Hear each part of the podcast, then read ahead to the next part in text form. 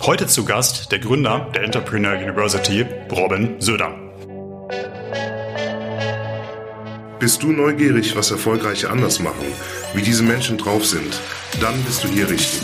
Marco spricht mit Top-Performern über ihre Taktiken, Routinen und Gewohnheiten. Er möchte von ihnen lernen, ihr sollt von ihnen lernen. Und jetzt geht's auch schon los. Hier ist euer Gastgeber Dr. Marco Arndt. Hi Leute, Marco hier. Wenn ich mich hier bei euch melde, heißt das, es ist schon wieder ein Monat um. Und damit ist die Zeit reif für die nächste Folge vom Performance Podcast. Ich sitze wieder einmal im Clark Office in Frankfurt. Natürlich nicht alleine, zu Besuch ist heute Robin Söder. Was müsst ihr bei Robin wissen? Er wollte mal Fußballprofi werden. In seiner Jugend drehte sich wirklich alles um den Sport. Er war auch richtig gut. Bei Eintracht Frankfurt ist er alle Jugendmannschaften durchlaufen und wurde sogar deutscher Jugendmeister. Den Sprung ins Profilager hat er auch noch gemacht. Als dann aber der Durchbruch ausblieb, entschied sich Robin für einen radikalen Schritt und hängte seine Fußballschuhe als junger Erwachsener an den Nagel. Und das ist interessant, aus freien Stücken. Ihr könnt euch vorstellen, damals platzte ein Traum für ihn, eine schwere Zeit. Darüber sprechen wir gleich. Wie sah dann Robins Leben nach dem Fußball aus, mit Anfang 20? Erstmal hat er eine Ausbildung zum Immobilienkaufmann gemacht. Richtig gut sogar. Seine IHK-Abschlussprüfung war eine der besten in Hessen. Glückwunsch nochmal dazu. Anschließend ging es zum Studium International Business Administration an die FOM. Da hatte Robin aber schon längst einen neuen Traum entwickelt. Ihm war klar, dass er sich selbstständig machen will. Neben dem Studium an der FOM hat er dann auch sein erstes Startup gebaut und dabei bemerkt, dass die Inhalte, die in seinem Studium vermittelt werden, kaum relevante Fragen beantworten und ihm keine große Hilfe sind beim Traum vom eigenen Unternehmen. Das Studium, könnt ihr euch denken, hat Robin dann auch hingeschmissen. Stattdessen hat er sich zur Mission gemacht, eine Plattform zu bauen, die erfolgreiche Unternehmer von morgen ausbildet. Die Entrepreneur University. Unter dieser Marke findet auch einmal im Jahr der Founder Summit statt. Angefangen hat das mal mit 400 Teilnehmern. Heute, ein paar Jahre später, zieht es jährlich 7000 Menschen zum Founder Summit. Mega stark. Die nächste Ausgabe findet Ende August in Wiesbaden statt. Dazu sprechen wir gleich. Bei Robin sind unlängst weitere Unternehmen entstanden, zum Beispiel eine Eventagentur oder auch eine Investmentfirma, mit der er sich um Early-Stage-Startups kümmert. Wir wollen keine Zeit verlieren. Holen wir unseren heutigen Gast rein in die Folge. Lieber Robin, herzlich willkommen im Performance Podcast. Marco, vielen lieben Dank, dass ich dabei sein darf und Du machst mir ein bisschen Angst. Du hast ja wirklich meinen Lebenslauf perfekt irgendwie recherchiert. Ich glaube, so gut vorbereitet war noch niemand, äh, wo ich als Gast war. Also Respekt, äh, das hätte ich besser nicht wiedergeben können. Perfekt. Bist du bereit? Ich bin ready, born ready. Dann let's go. Noch einen Monat bis zum nächsten Fauna Summit. Dann öffnen sich nach zwei Jahren wieder die Türen in Wiesbaden mit 7000 Teilnehmern. Wie gut schläfst du gerade? Ähm, ehrlicherweise ist jetzt schon der Zeitpunkt gekommen, wo so eine leichte Aufregung kommt. Also wirklich war, ich habe einige Events in meinem Leben schon geschmissen, eigene als auch für Kunden. Aber jetzt kommt schon mittlerweile dieser Punkt, wo die Anspannung steigt. Und man merkt das jetzt auch im Büro, die Leute werden alle ein bisschen hibbeliger. Ähm, und wir müssen jetzt schon, weil Event, das ist das Schöne an Event-Business, für alle, die ähm, das nicht haben, verbindet Events vielleicht mit eurem Kernbusiness irgendwie, weil das Schöne daran ist, es gibt ein Datum und das kannst du nicht mehr schieben. Und ich, ich merke das immer, wenn wir Events in Firmen implementieren, auch mit unserer Agentur, dass die viel schneller ihre Milestones, Milestones erreichen, weil es gibt keinen, der ist kein Weg mehr zurück. Und bei uns merken wir das auch. Du kannst jetzt nicht einfach sagen, ja, keine Ahnung, irgendein Launch von irgendwas verschiebt man noch mal eine Woche oder es hat nicht so geklappt. Wer macht das vielleicht ein nächstes Quartal? Stimmt, harte Deadline. Der harte Deadline, weil sonst blamierst du dich bis auf die Knochen. Ähm, und das merkst du halt bei uns gerade. Äh, und wir geben richtig Gas. Ja. Aber schläfst du dann schlechter? Ähm, schlechter nicht, aber es kreisen mehr Gedanken abends, bevor du ins Bett gehst, weil du halt tausend, also es gibt wirklich eine tausend Punkte Liste, die heißt so bei uns und da sind nicht wirklich tausend Punkte drauf, aber gar nicht so viel weniger. Und da muss halt überall ein Haken dran. Und du musst dann wirklich an, an die, bei Events an das letzte Detail denken, weil da es wird wirklich, also Events entscheiden sich wirklich im Detail, ob es cool ist oder schlecht. Äh, und dann denkst du halt wirklich, haben wir daran gedacht, haben wir daran gedacht. Und hoffentlich hat der Projektleiter daran gedacht, dann schickt dir noch mal eine Nachricht. So, also ich bin so ein Control-Freak. Äh, okay, hast du da und lass es mir doppelt und dreifach versichern, dass es irgendwie gemacht wurde. Und das ist jetzt schon der Zeitpunkt, wo ich merke, die Gedanken abends im Bett kreisen äh, länger um To-Dos, die wir erledigen müssen. Ja. Spannend. Wir sitzen jetzt hier gerade zusammen, morgens 9 Uhr in Frankfurt. Ist noch gar nicht so lange her, dass du aufgewacht bist. Ja. Nimm uns mal mit. Was passiert bei dir normalerweise so die erste Stunde nach dem Aufstehen? Ähm, also ich bin nicht so der Typ, der so ganz viele Routinen morgens hat. Also ich stehe eigentlich einfach auf, ähm, dusch. mit Wecker aufstehen oder ohne? Nee, immer mit Wecker. Ja. Also mit ich, dem Handy? Ich habe keine innere Uhr, so, weil ich auch nicht jeden Tag zur selben Uhrzeit äh, aufstehe. Wie ist es bei dir? Stehst du immer selbe Uhrzeit auf? Ja, fast immer. Mhm. Okay. Bei mir nicht. Also bei mir kann es mal eine Stunde früher oder je nachdem, wie Termine sind oder, oder später sein. Und deswegen habe ich jetzt nicht so ja die innere Uhr und brauche einen Wecker, um aufzuwachen. Ähm, aber ansonsten ja, ich stehe auf, äh, dusche. Ähm, ich habe ein ähm, eine Notiz äh, in meinem Handy, die gucke ich mir jeden Morgen an. Da stehen meine Jahresziele drauf, äh, in vier Lebensbereichen, die ich für mich definiert habe. Die gucke ich mir an, um das so ein bisschen zu ja, manifestieren. Ähm, Ziehe ich mich an und gehe. Und das machst du vorm Duschen? Ähm, unterschiedlich. Meistens aber, also immer aber bevor ich das ähm, die Wohnung verlasse. Genau. Also manchmal direkt nach Aufstehen, äh, manchmal nach dem Duschen erst, aber immer bevor ich die Wohnung verlasse. Ja. Brauchst du nicht deine persönlichen Ziele raushauen, aber in welchen Lebensbereichen planst du die? Also ich habe vier Lebensbereiche. Das eine ist Unternehmertum, das andere ist äh, Relationships, also Beziehungen. Das sind dann Freunde, Familie und Freundin. Ähm, also die Haupt, gleich mal, Persönlichkeiten, mit denen ich zu tun habe. Ähm, dann habe ich äh, Finanzen, also private Finanzen. Ähm, und ich habe Gesundheit. Und das sind die vier Lebensbereiche, wo ich immer versuche, so on track zu sein. Und da habe ich dann auch genau in diesen vier Lebensbereichen so ein messbares Ziel. Ähm, auch wenn so das Thema Beziehung nicht ganz so einfach messbar ist. Ähm, aber das sind so die vier Lebensbereiche, die ich immer challenge bei mir. Ja. Wie viel Stunden Schlaf brauchst du denn eigentlich, um dich wohlzufühlen? Mmh, boah, gute Frage. Ich glaube, äh, unter sieben bin ich morgens nicht so gut drauf. Also ich brauche schon so meine sieben Stunden Schlaf. Ähm, aber viel mehr merke ich, werde ich auch ein bisschen träge. Also wenn ich, wenn ich mal so am Wochenende zum Beispiel auch mal neun Stunden Schlaf oder so, dann merke ich so, der ganze Tag ist so ein bisschen träge. Also so sieben bis acht Stunden ist eigentlich, glaube ich, so, wenn ich das jetzt so gerade reflektiere, so meine, ja, wahrscheinlich beste Zeit, zum, um richtig fit zu sein. Gerade haben wir gehört, heiße Phase Founder Summit. Was dürfen die 7000 Teilnehmer dieses Jahr erwarten? Äh, ja, zwei Tage Unternehmertum wird zelebriert. Ne? Also wir Unternehmer und Selbstständige oder auch nur die, die darüber nachdenken, es zu sein, sind ja eine, eine Nischengruppe. Also wir, der Unternehmer denken ja immer, jeder gründet ein Unternehmen, weil wir meistens nur mit Unternehmern zu tun haben. Äh, aber in, in Wahrheit sind das ja die wenigsten. Und äh, einfach mal einen Ort zu haben, wo eigentlich Unternehmertum Deutschland zusammenkommt, ist, glaube ich, was unfassbar kraftvolles. Ich sage immer, Proximity is Power bedeutet so viel wie Nähe ist, ist, ist einfach kraftvoll. Und ich glaube, das ist das Hauptargument, ähm, aufs Founder Summit zu kommen.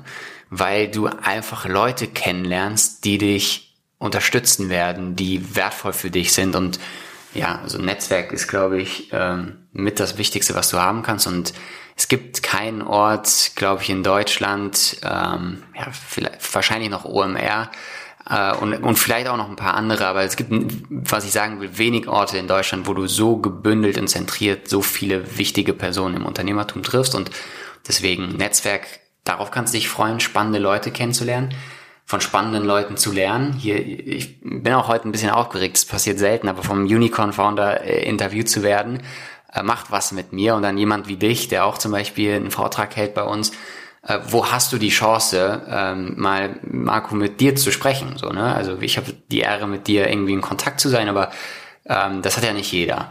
Und ähm, da laufen noch ein paar Kollegen rum, die auch äh, ähnlich erfolgreich sind wie du. Und mit so Leuten wie dir auch mal in Kontakt zu treten, eine Frage zu stellen, einen Vortrag zu hören. Ich glaube, das ist darüber hinaus super, super wertvoll und wir haben einfach eine Menge Spaß zusammen. Also wir haben feiern da auch ein bisschen eine Party. Ähm, also Netzwerk, Bildung und, und Party in Anführungszeichen sind, glaube ich, drei gute Argumente, um, um dabei zu sein. Ich freue mich auch schon drauf. Kannst du dir noch zwei, drei Speaker ankündigen, die auf jeden Fall mit dabei sind? Yes, auf jeden Fall. Ähm, also ich weiß nicht, wann es genau veröffentlicht wird, aber zum Zeitpunkt der Aufnahme sollte das veröffentlicht sein. Ähm, für mich eigentlich der, der, der, der, der, der kräftigste Speaker auch in der Wirkung auf mich persönlich. Das ist ja jeder für jeden ein bisschen anders, ist aber äh, Sir Richard Branson ist eine absolute Unternehmerlegende, würde ich sagen. Ich weiß nicht, es gibt fünf, weiß nicht, fünf, sechs Leute, die so auf seinem Level, finde ich, sind, ähm, auch in der, in der Legacy unternehmerisch. Von daher glaube ich, ist uns da ein riesen, ein riesen äh, ja, Move äh, gelungen, Richard Branson zu holen. Ansonsten ähm, so PR-technisch, ähm, Dieter Bohlen ist dabei, auch spannende Story, auch auch guter Unternehmer, ne? wissen die wenigsten, aber echt guter Unternehmer. Äh, wir haben Hülle der Löwen vor Ort. Ähm, Ralf macht, also Ralf Dümmel macht auch im Vortrag wieder. Äh, wir haben Saigin Yalzin vor Ort, auch Unicorn Founder. Ähm, genau, also sind schon ein paar coole Leute dabei. Genau. Ja, ich freue mich echt drauf. Mhm. Weißt du, was ich unglaublich sympathisch finde? Nein, sag's mir. Ich sag's dir. Ähm, die Entrepreneur University hast du ja zusammen mit deinem Zwillingsbruder Danny gegründet, ja. vor ganz vielen Jahren. Ja. Und du arbeitest immer noch an vorderster Front mit ihm. Auch ja. deine Mutter ist dabei. Liebe Richtig. Grüße an die beiden. Baust du deine Familie gezielt in deinen Beruf ein? Ähm, das war nie ein Plan, aber es ist so passiert. Also am Anfang ähm, hast du kein Geld und auch wenig Leute, die dich supporten. Und da ist halt die Familie und das war bei uns immer so die, die als erstes geholfen haben. Und Familie ist für uns super, super wichtig. Und wenn da jemand Hilfe braucht, bekommt er die. Und ich habe halt Hilfe gebraucht. Und ich habe damals angefangen und mein Bruder hat noch fertig studiert. Ich, ich habe abgebrochen, wie du ja schon gesagt hast. Und nach seinem Studium kam er da dazu und wirklich Gold wert. Äh, ohne meinen Bruder wird es nicht funktionieren. Ähm, und meine Mutter ist ähm, super gut mit Menschen und ich habe sie gebraucht, um dieses ganze Speaker-Management zu machen. Und die Speaker finden das auch immer ganz, ganz schön oder die Leute, mit denen wir zu tun haben, egal ob Podcast oder, oder auch Kunden von uns im Agenturbereich, ähm, die finden es immer ganz cool, wenn nicht ich persönlich mit denen sprechen kann, dass die trotzdem das Gefühl haben, irgendwie jemand aus der Familie kümmert sich um die. Also es war strategisch auch irgendwie ähm, gut, dass so, so die, die, sagen wir die wichtigen Personen auch in der Kommunikation in der Familie zu lassen. Und deswegen, das war nie geplant, aber das hat sich einfach so ergeben und ja, heute bin ich, heute bin ich dankbar. Aber es gibt wie alles im Leben äh, Vor- und Nachteile und auch da gibt's Nachteile. Ähm, ich bin jetzt kein harter Chef oder so, ich bin eher wirklich softer, würde ich sagen. Ähm, und trotzdem musst du ja natürlich, auch wenn es um KPIs und sowas geht, härtere Ansagen manchmal machen. Ähm, und deine eigenen Mama manchmal ein bisschen härter anzufassen, ist natürlich nicht so äh, einfach. Äh, das heißt, das ist natürlich eine ganz andere Art von Führungsstil, aber auch das muss ja passieren. Ne? Äh, und das ist gar nicht so einfach, muss ich ehrlicherweise sagen, aber ähm, unterm Strich ist das eine richtig gute Entscheidung gewesen und will ich immer so machen. Stark. Der Founder Summit ist so gut wie ausverkauft, aber am Ende des Podcasts haben wir noch eine kleine Überraschung für die Hörerinnen und Hörer. Ja. Bleibt also dran bis zum Schluss. Jetzt aber mein Cut. Springen wir zehn Jahre zurück. Da warst du als junger Erwachsener auf dem Sprung in den Profifußball. Mhm. Im Intro hatte ich schon gesagt, du hattest den Traum, Fußballprofi werden. Ja. Wo kam dieser Traum bei dir her? Ich weiß nicht, ich habe das erste Mal mit drei Jahren Fußball gespielt ja, und es, ja und für mich war klar, ich will nichts anderes mehr machen. Und es hat sich wirklich alles in meinem Leben um Fußball gedreht. Bin morgens aufgestanden, das erste an was ich gedacht habe, war Fußball. Äh, bin in die Schule gegangen, habe nicht aufgepasst, weil ich am Fußball gedacht habe. Bin dann ins Training, habe Fußball gespielt und bin zurückgekommen, habe mir in der Regel Fußball geguckt. Und früher, weiß nicht, wie es gerade ist, äh, gab es an jedem Abend irgendein Fußballspiel. Montagabend gab es ein Zweitligaspiel, Dienstag gab es Champions League, Mittwoch gab es Champions League, Donnerstag gab es ähm, UEFA-Pokal, Freitag gab es das Freitag-Bundesligaspiel, Samstag, Sonntag gab es auch Bundesliga. Also es gab jeden Tag Fußball zu schauen und du kannst dir vorstellen, ich habe jeden Tag Fußball geguckt und nachts habe ich noch von Fußball geträumt. Also was ich sagen will, ist wirklich mein Leben, ich glaube mein Herz hatte die Form eines Fußballs. Ähm, alles hat sich im Leben um, in meinem Leben um Fußball gedreht. Äh, und es war einfach eine unfassbar große Leidenschaft. Ich hab, das war einfach, als, als wäre ich dafür gemacht gewesen. Also ich habe es auch nie hinterfragt. Ich wollte Fußball spielen. Und das habe ich dann äh, sehr, sehr intensiv getan und das im Intro schon erzählt. Ich glaube, im Alter von zehn war es, glaube ich. Äh, zehn oder elf äh, bin ich zur Eintracht gegangen von, mein, von meinem Jugendverein und bin dann halt komplett bis äh, durch zur A-Jugend äh, ja, bei der Eintracht gewesen und bin dann im Herrenbereich, ich weiß nicht, ob man das hier in Frankfurt laut sagen darf, zu Kickers Offenbach gewechselt. ähm, Mach ruhig, ja. Und ähm, ja, und dann habe ich irgendwann aber aus freien Stücken äh, tatsächlich die, die Fußballschuhe an den Nagel gehangen. Ja. Du warst ja damals einer der Besten deines Jahrgangs. Und du hast ähm, damals, als du deutscher Jugendmeister wurdest mit der Eintracht, hast du auch mit Leuten in deiner Altersklasse gekickt, wie ja. Julian Draxler, Mario Götze, André Testegen, Emre Can. Ja. Und irgendwann kam aber der Punkt, du hast gerade beschrieben, dein Traum ist geplatzt. Ja. Magst du uns da mal ein paar Minuten mit in diese Phase reinnehmen? Wie hast du das erlebt? Was hat das mit dir gemacht?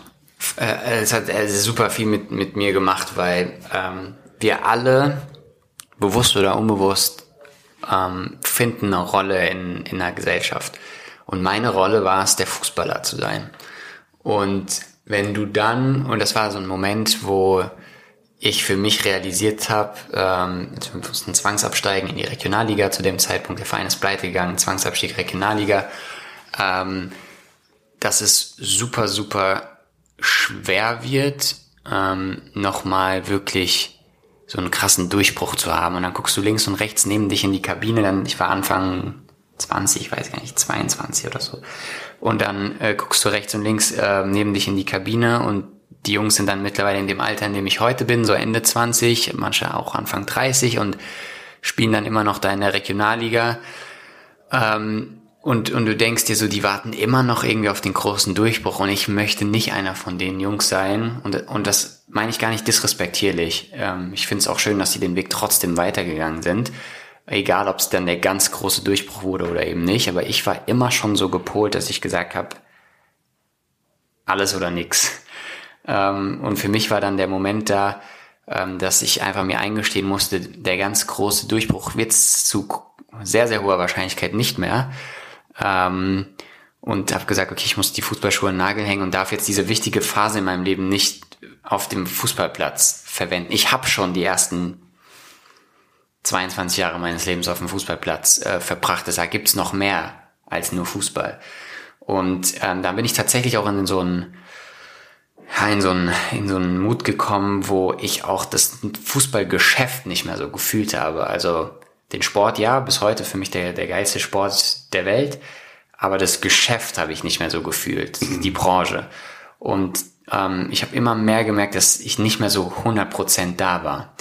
Und ähm, das war halt der zweite große Faktor. So A, der, der krasse Durchbruch wahrscheinlich nicht mehr so da ist, die Chance darauf und B, das Herz war nicht mehr zu 100 Prozent bei der Sache und das ist immer so für mich so ein, so ein Indiz, dann lass es hell yes or no. Und es gab tatsächlich einen Moment, äh, wirklich war, ähm, das war so zwischen zwei Trainingseinheiten.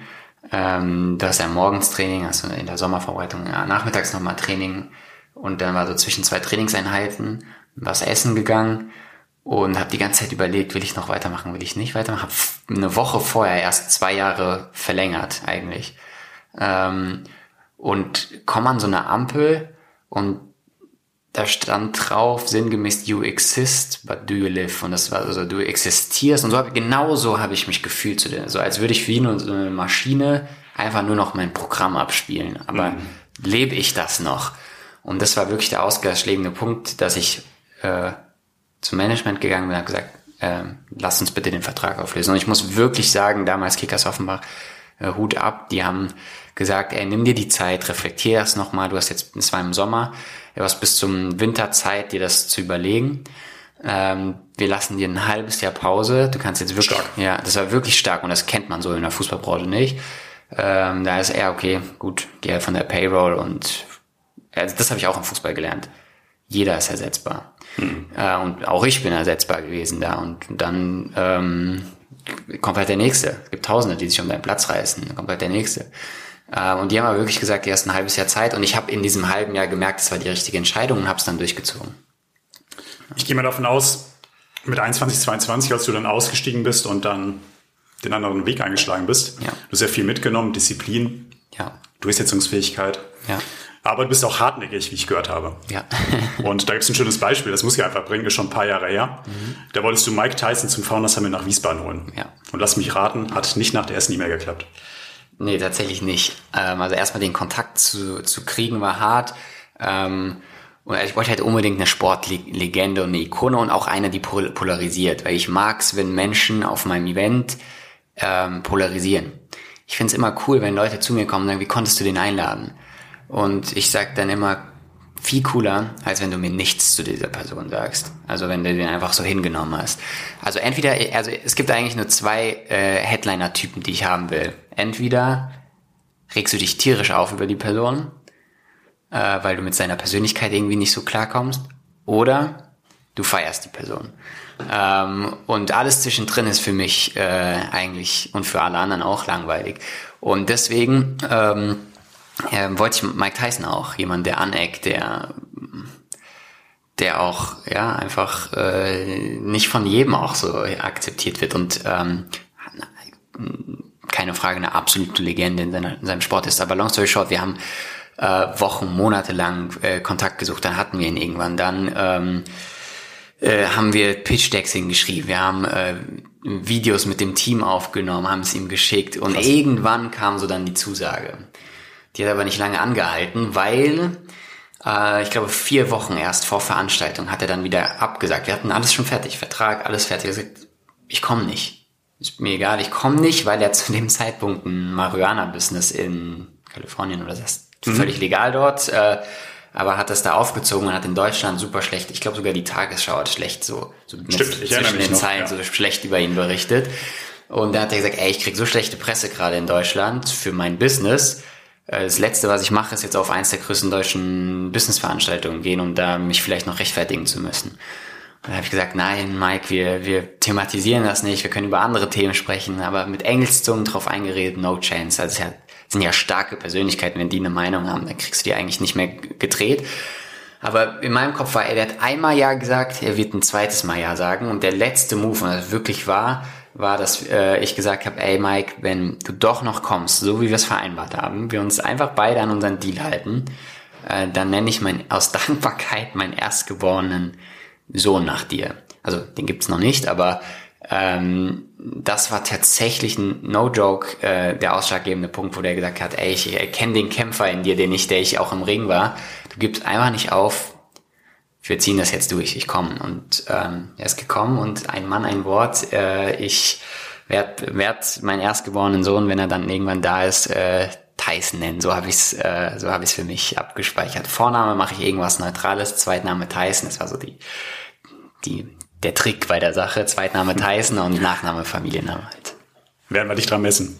Weil daran sieht man, Hartnäckigkeit zahlt sich immer aus. Yes. Starke Eigenschaft. Und wir hatten auch Hartnäckigkeit wo es nicht geklappt hat. Gary Vaynerchuk. Ähm, mhm. Wir sind dem, es gibt ein lustiges Video auf YouTube. Ähm, wir sind, also wir haben den fast schon gestalkt. Ja. Wir sind nach Amerika gereist ins Office. Wir sind äh, auf einer Konferenz in London gewesen, wo er war. Ähm, also wir haben wirklich, ich weiß nicht, wie viele Sachen gemacht. Wir haben mit seinem CMO einen Podcast gemacht. Er hat ihn getaggt öffentlich und gesagt, geh zu den Jungs in, äh, zu auf die Veranstaltung. Äh, also wir haben, wir haben mit dem, der hatte damals einen äh, Deal mit K-Swiss, äh, so einen Sneaker rausgebracht. Wir haben mit dem CEO von K-Swiss Kontakt gehabt. Er hat ihn, also wir haben wirklich, wir haben über LinkedIn, ich glaube, fast 100 Mitarbeiter angeschrieben, sagt Gary, er soll zu uns kommen. Äh, also wir Chance. haben ganz viele verrückte Sachen gemacht. Ja, doch, äh, wär, Chance wäre gewesen, Viertelmillion auf den Tisch zu legen plus Reisekosten. Das war das die Aussage vom Management und oh äh, das war es uns halt im Case für die Veranstaltung mhm. einfach nicht wert und es war nicht abbildbar. Ja. Irgendwann muss dann halt auch finanziell Grenzen setzen. Ähm, und äh, es hat einfach nicht geklappt. Und was wir aber dann hatten, war tatsächlich ein Instagram Live mit ihm. Ähm, und er fand unsere Hartnäckigkeit so cool, dass er uns eine eigene Folge gewidmet hat bei der ähm, Daily V Show, also seine, mhm. seine Vlog-Show auf YouTube. Und da ging es eine Folge nur über uns. Ähm, von daher hat's irgendwo was gebracht, dann doch, aber äh, das Ziel haben wir nicht erreicht. Ja, aber auch das kommt vor, aber das gehört halt dazu. Ja. Thema Hartnäckigkeit. Ja. Robin, mal ein ganz anderes Thema. Gegenwärtig sind wir gefühlt alle im Dauerkrisenmodus, jetzt schon seit über zwei Jahren. Ich würde gerne kurz mit dir über deine Krisenfähigkeit sprechen. Ist ganz offensichtlich, Krisen werfen dich nicht aus der Bahn. Über das Ende deiner Fußballkarriere haben wir schon gesprochen. In ein zweites Beispiel möchte ich mal reinzoomen. Vor zweieinhalb Jahren war ich zu Gast in deinem Podcast. Echt coole Folge. Werde ich auch mal in die Shownotes reinpacken. Hört mal rein. Das war im März 2020. Und das war eine Woche vor dem ersten großen Corona-Lockdown. Was dann kam, ist Geschichte. Und für einen Eventveranstalter wie dich der absolute Worst Case. Maximaler Umsatzeinbruch. Sag mal, wie gehst du mit solchen Extremphasen um? Was macht das mit dir? Also war schon hart. Also wenn ihr die, also ich glaube, ohne da jetzt auf die Tränendrüse drücken zu wollen, ich glaube, es hätte nicht schlimmer kommen können. Also ich, ich weiß nicht, ob es ein Szenario gibt, was ich mir nur vorstellen kann, was für Eventveranstalter schlimmer gewesen wäre als eine weltweite Pandemie. Ähm, also uns wurde eigentlich untersagt, unser Handwerk ausführen zu dürfen. Und sowohl im Agenturbereich als auch über die Eigenmarke Entrepreneur University, was ja eine, eine Bildungsmarke am Ende des Tages ist, ähm, sind 80 Prozent ähm, der Umsätze über Offline-Events gekommen. Äh, und wenn das von heute auf morgen auf Null fällt, also diese Umsätze, also wirklich Null, Null, äh, gehst du halt sofort heftig ins Krisenmanagement und weißt auch nicht, weißt auch nicht, ob es weit, überhaupt weitergeht. Und die Frage, die ich mir dann gestellt habe, ist, okay, wir können nicht viel, wir können Events. Was können wir noch? Ähm, und das ist eigentlich das Einzige, was wir noch können, und zwar Marketing und Branding. Und dann haben wir gesagt, okay, wir machen jetzt unsere Dienstleistung, ändern wir. Alle unsere Kunden, die mit uns Events machen, bieten wir jetzt Branding und Marketing-Dienstleistungen an. Und unseren ähm, Kunden äh, in der, im, sag ich mal, in der Weiterbildungsmarke Entrepreneur University bilden wir das jetzt, also bieten wir das auch an, zu lernen, aber online, nicht mehr offline, sondern online. Und dann ist eine Streaming-Plattform entstanden, Founderzone heißt die, die mittlerweile ähm, Prime Video exklusiv ähm, sich gesichert hat, um dort äh, als einziger Subchannel von, von Prime Video ähm, ja, dort Content für Unternehmertum zu, zu spreaden und zu teilen. Ähm, das ist dort entstanden, also in dieser äh, Corona-Zeit. Ähm, ihr, ihr könnt euch vorstellen wie Netflix für Unternehmer. So, also keine Comedy oder Dokus oder so, sondern halt Unternehmer-Content, Kurse, Interviews, Vorträge, etc. Ähm, äh, genau, und wir haben halt alles äh, geswitcht von Event auf Branding und Marketing, sowohl im Education-Bereich, also im Bildungsbereich, als auch im Dienstleistungsbereich. Und das, das Krasse ist, ich meine, das ist wahrscheinlich für dich, äh, lachst du drüber über unsere Umsatzzahlen, aber ähm, die paar Millionen, die wir machen im Jahr, ähm, die haben wir tatsächlich in zwölf Monaten über eine andere Dienst, also über eine andere Positionierung genauso gemacht. Also wir haben wirklich genau den gleichen Umsatz dann gekriegt und jetzt, wo das äh, Eventgeschäft dazukommt, haben wir halt äh, das Doppelte, weil wir merken, es kommt halt jetzt wieder voll zurück. Äh, hoffentlich bleibt es dabei. Toll, toll, ähm, ja. ähm, und ähm, das ist für mich rückblickend ähm, eigentlich was Gutes gewesen. Also Corona ist eigentlich rückblickend was Gutes gewesen, weil wir endlich die Zeit hatten, die Dinge, die wir eigentlich die ganze Zeit machen wollten, äh, mehr digitalere Produkte zu bauen und so weiter, digitalere Dienstleistungen zu bauen, äh, mussten wir machen und ähm, wir hatten endlich die Zeit dafür, weil wir das andere Handwerk, was uns so eingespannt hat, Events mhm. einfach nicht mehr machen konnten. Und long story short, Corona war ähm, wie Finn Kliman gesagt hat, Krise kann auch geil sein. Ja, jede Krise ist eine Chance, ja. definitiv. Und jetzt bist du back. Äh, ja, jetzt sind wir mit Events back. Wir haben es auch vermisst und äh, freuen uns, unserer Leidenschaft da wieder nachgehen zu können. Ähm, ja, und ähm, machen jetzt beides. Also unsere beiden Leidenschaften, Events, Branding und Marketing, führen wir jetzt voller äh, Leidenschaft aus und ja, freuen uns, dass wir es machen können. Und du hast ja auch eine volle Leidenschaft für Gründerinnen und Gründer. Ja. Mittlerweile bist du selbst Frühphaseninvestor. Mhm. Deine Erfahrung gibst du dort gezielt weiter. Was sind denn deine drei Top-Tipps für Gründerinnen und Gründer? Ähm, also ich glaube, dass drei Dinge entscheidend sind. Am besten ein richtiges Geschäftsmodell, also das richtige Geschäftsmodell, ähm, das richtige Team und die richtige Umsetzung. Also ich glaube, die drei Dinge sind entscheidend. Ähm, und ich glaube, damit das passiert, brauchst du halt ähm, einfach die, die richtigen Gründertypen. Also ich ehrlicherweise bin ja immer sehr transparent. Also ich schreibe eher kleinere Tickets. Ich mache sowas von 10 bis 50 war mal das Höchste, was ich gemacht habe. Ähm, und ähm, da ist es, da, also es ist wirklich, auch das muss ich eher fairerweise sagen, wir gehen halt dadurch, dass wir so klein unterwegs sind, sehr, sehr, sehr frühphasig rein. Also das ist auch oft so, dass die Leute ähm, über unsere Ausbildungsprogramme sind und dann beobachte ich die in unseren Coachings und Ausbildungen und sage, okay, mhm. der könnte was sein. Ähm, Und ehrlicherweise schaffen es viele von denen auch nicht, weil wo wir auch schon reingegangen sind, So weil es halt so frühphasig ist, dass es viel einfach nur Verwaltungsaufwand ist. Also ich habe äh, auch da gelernt, äh, auch mit dem- Partner, mit dem ich das zusammen gemacht habe und mache, dass wir e- erst so ein bisschen in die Breite gehen wollten, diversifizieren und dachten, okay, eins von denen wird schon irgendwie klappen. Aber in der Phase ist es wirklich, haben wir auch gelernt, wichtiger, lieber ein paar wenige zu nehmen äh, und da auch voll mithelfen zu können, voll guiden zu können und die dann wirklich mit aufzubauen übers Netzwerk, äh, über einfach die Synergien, die man selber mitbringt.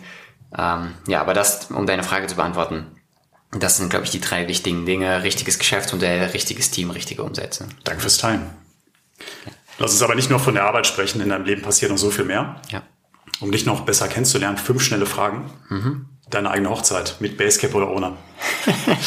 Ey, Marco, danke. Ich habe von, von deinem Team gerade sehr, sehr aufmerksam äh, eine Cap bekommen. Peace of Mind steht da drauf. Ja, stimmt, wir sind super nett. Ja, ihr seid super nett. Und die werde ich auch anziehen, äh, weil die ist auch vom Schnitt cool. Also ich bin, die Frage für alle Zuhörer, ich bin leidenschaftlicher Cap-Träger, also mich, mich siehst du eigentlich nicht ohne, ähm, damit, damit die Frage, der Hintergrund der Frage klar ist. Und äh, ich muss dir sagen, der Schnitt der Cap ist richtig gut. Also das als Cap-Nerd äh, kann ich dir das als Feedback geben. Also Hochzeit wahrscheinlich dann aber ohne, sonst kriege ich wahrscheinlich Ärger von meiner Frau. Alright. In deiner Küche zu Hause, selbst kochen oder Lieferdienst? Äh, Lieferdienst, ich kann nicht kochen. Gut. Alkohol, ja, nein? Nein, Nie. Nee, ich habe tatsächlich noch nie Alkohol getrunken. Das glaubt mir nie jemand. Äh, Und ich finde es auch nicht schlimm, wenn Leute Alkohol trinken. Ich finde es sogar ganz lustig, wenn ich mit meinen Jungs bin und die manchmal ein bisschen zu viel getrunken haben. Aber ich habe tatsächlich in meinem Leben noch nie Alkohol getrunken. Das glaubt mir keiner, ist wirklich wahr. Wenn du heute Sport machst, Fußball oder Gym? Heute eher Gym, aber mehr Spaß äh, macht mir immer noch Fußball. Ich komme einfach zu selten dazu. Gym, wie oft dann? Mm, Aktuell auch nicht so viel. Wir haben es besprochen, Eventphase gerade. Aber ähm, normalerweise schaffe ich es so zwei, dreimal die Woche. Gut. Bücher, selbst lesen oder Abstract hören? Mal so, mal so. Aktuell lese ich gerade, aber ich höre auch äh, lieber eigentlich. Ja. Ähm, wenn du hörst oder auch mal wenn du liest, gibt es da Bücher, die du besonders oft empfohlen hast? Äh, eins kann ich empfehlen. Hat jetzt, in, ich weiß nicht, ob das viele verschrecken wird, die jetzt den Podcast hören, aber ich kann Siddhartha von äh, äh, Hermann Hesse, glaube ich. Yes. Mhm. Äh, Siddhartha kann ich empfehlen. Unfassbar krasses Buch. Also äh, muss jeder lesen und entweder sagt ihr, Robin, sorry für den Ausdruck, entweder sagt ihr, Robin, was, was hast du da für einen Scheiß vorgeschlagen, oder ihr sagt, es hat mein Leben verändert. Eins von beiden. Krass. Werde ich euch auf jeden Fall mal in die Shownotes reinpacken. Du, unsere Zeit rennt jetzt wirklich. Ja. Vielleicht noch eine letzte Frage. Was denken andere über dich, was dich stimmt? Weiß ich nicht. Ey, richtig, äh, richtig coole Frage. Die, die klaue ich dir, glaube ich, aus dem Podcast. Die stelle ich dann auch mal meinen Gästen. Ähm, ich glaube, manche denken, ich wäre, äh, wenn, wenn ich im ersten Moment kennenlerne, ich wäre so voll der äh, extrovertierte Typ und so äh, gesprächig und kommunikativ, aber ich bin super schüchtern und introvertiert. Also ich bin eigentlich gar nicht so die Rampensau, die manche denken, die ich bin, auch wenn ich dann mal einen Vortrag irgendwo mache oder so, wirkt das, glaube ich, auf Leute, als wäre das so für mich nicht so eine Herausforderung, aber es ist tatsächlich, also ich, ich, ich mag es überhaupt nicht im Rampenlicht zu stehen und ähm, bin eigentlich voll der schüchterne, introvertierte Mensch. Danke für die Ehrlichkeit. Gerne. Wir haben ja mit Schlafen vorhin angefangen und hören traditionell auch mit Schlafen auf. Ja. Was machst du denn die letzten 15 Minuten abends, bevor deine Augen zufallen? Da gibt's keine Routine. Meistens, um mein Gedankenkarussell auszukriegen, versuche ich mir irgendwas Banales anzugucken. Also viele sagen ja keine Devices mehr vom Schlafen. Bei mir ist es irgendwie anders, habe ich gemerkt. Ich muss mir irgendeinen, sorry, einen Mist angucken, der mich nicht weiter Ideen stricken lässt oder irgendwie mein Gedankenkarussell irgendwie befördert, sondern irgendwas Banales, wo ich dann irgendwann eindöse. Also ich habe oft tatsächlich äh, noch den Fernseher laufen, wenn ich äh, einschlafe und irgendwas auf Netflix laufen. Kann ich gut nachvollziehen. Unsere 30 Minuten sind längst vorbei. Wir sind den Hörerinnen und Hörern aber noch etwas schuldig zum Thema Founder Summit. Die Veranstaltung ist quasi ausverkauft, aber du hast noch was mitgebracht. Also ähm, drei Tickets wollten wir hier in der Runde vergeben. Ähm, ja, und äh, mache ich super gerne. Ähm, Marco, wie gesagt, ist auch vor Ort, freue mich sehr auf deinen Vortrag und ähm, ja, ich äh, freue mich heute drei Tickets rauszugeben. Also seid dabei, ähm, es wird richtig, richtig cool. Ja, geil. Pass auf, wir machen das First Come, First Surf. Schickt mir über LinkedIn eine persönliche Message. Die ersten drei bekommen das Ticket. Cool. Und ihr trefft mich dann noch beide Tage vor Ort. Ich freue mich schon drauf. Danke dir sehr, dass du heute da warst, Robin. Danke für die Einladung, Marco. Cool. Alles Gute für dich, mein Lieber. Gutes Gelingen mit dem Fauna Summit. Okay. Wir sehen uns Ende August in Wiesbaden. Yes. Und zum Schluss, wie immer, an euch da draußen, vielen Dank fürs Hören. Bis zum nächsten Mal. Ciao, ciao. Das war es leider schon wieder mit der heutigen Folge vom Performance Podcast. Wenn es dir gefallen hat, dann lass uns eine 5-Sterne-Bewertung da. Und nicht vergessen, abonniere diesen Podcast, um keine weitere Folge zu verpassen. Ich hoffe, wir hören uns beim nächsten Mal wieder. Bis dahin, denkt immer dran. Machen ist wie wollen, nur krasser.